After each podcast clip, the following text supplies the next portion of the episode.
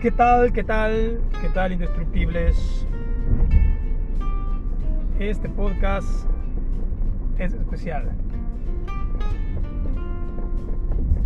Hoy quiero hablarles acerca de el presupuesto. ¿Cuántos saben cómo hacerlo? ¿Cuántos lo usan? ¿Cuántos conocen qué es eso? no es broma. Pero sí, vamos a tocar este punto de mucha importancia a mi ver, ya que eh, pocos realmente lo hemos utilizado y en esta jungla de cemento en la que prácticamente día con día nos desplazamos, todos nos enfocamos en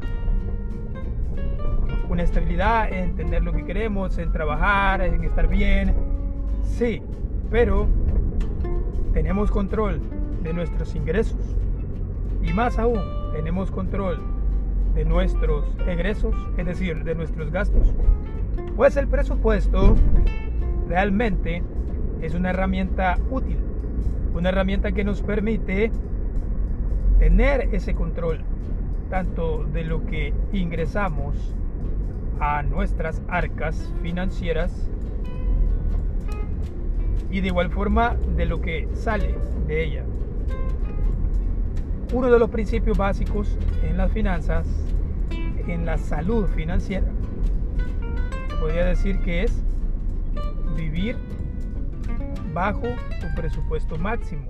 Es decir, vivir gastando menos de lo que ganas.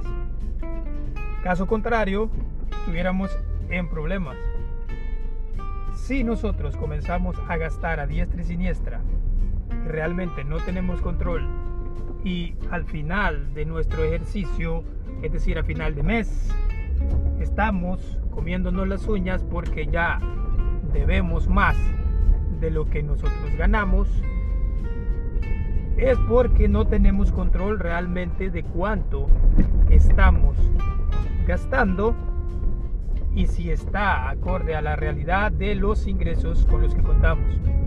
Es ahí donde el presupuesto entra en juego como una herramienta útil para darte ese control, para darte ese dominio del manejo de tus finanzas. ¿Cómo lo hacemos? Ahora que hemos entendido la utilidad y que es, a grosso modo, un presupuesto, vamos a aprender a hacer un presupuesto de lo más sencillo. Puedes tomar una hoja de papel, la divides en dos con una línea. En un lado tú vas a poner tus ingresos, es decir, todo lo que ganas.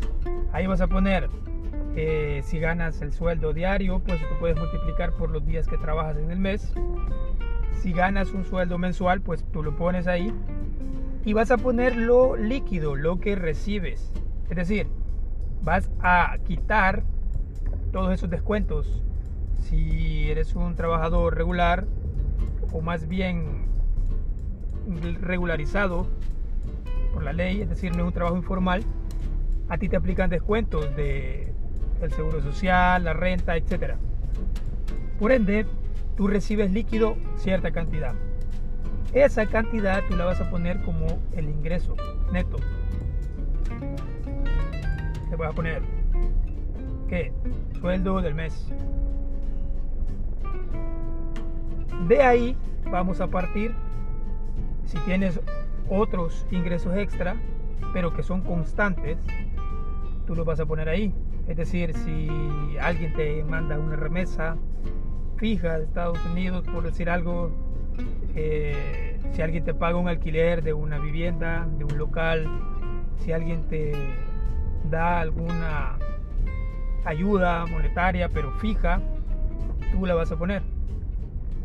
Entonces en esa columna tú vas a sumar todo lo que ingresa a tu bolsillo. Perfecto. Ahora, al otro lado de la línea, tú vas a poner gastos. Es ahí donde tú vas a anotar en específico todo lo que tú gastas ya periódicamente. Es decir, pago de energía eléctrica, pago de agua, pago de cable, pago de internet, pago de la cuota de la cama, pago, etcétera. Todos los gastos que tú tienes fijos en este momento son los que tú vas a colocar, vas a poner ahí. Con esto tú te vas a dar cuenta realmente de lo que está saliendo de tu bolsillo. ¿Qué más vas a poner ahí? Vas a poner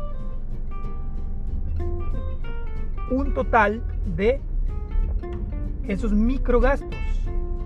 ¿Cuáles son esos microgastos? Si tú tienes, por decir algo, que, que a diario estás gastando, estás comprando un Starbucks. Entonces ese Starbucks cuesta dinero. A la sumatoria de cuántos eh, cafecitos o postres, etcétera, tú estás eh, consumiendo. Ahí harías un total de tu mes, de cuánto se te va en eso. Y no es que esté mal, está muy bien. Me encanta ese café, por cierto. Pero lo que tienes que hacer es saber cuánto está saliendo de tu bolsillo en ese rubro. Porque por lo general en los microgastos son en los que se va más flujo de dinero. Porque no tenemos ese control. Porque lo hacemos a diario. Porque, ah, que compramos aquí, que compramos allá. Y en determinado punto no sabemos cuánto estamos gastando en eso. Ok. Otro microgasto podría ser si alguien fuma, recordarles que es dañino para la salud. Pero bueno, a diario puede estar consumiendo cierta cantidad de ese producto. Por ende, está gastando, está egresando cierta cantidad de dinero.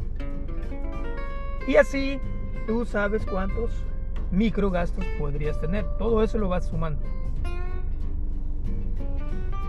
Cuando llegues a la finalización de todos esos detalles, haz la suma. Haz la suma de cuánto ingresa de tus fondos, cuántos ingresan en total, y esa suma de tus gastos, de todos los ingresos, de todas las salidas de dinero, la vas a restar a el fondo total que te ingresa y ahí te vas a dar cuenta si realmente estás viviendo dentro de tu presupuesto o realmente estás haciendo milagros para salir con tu mes.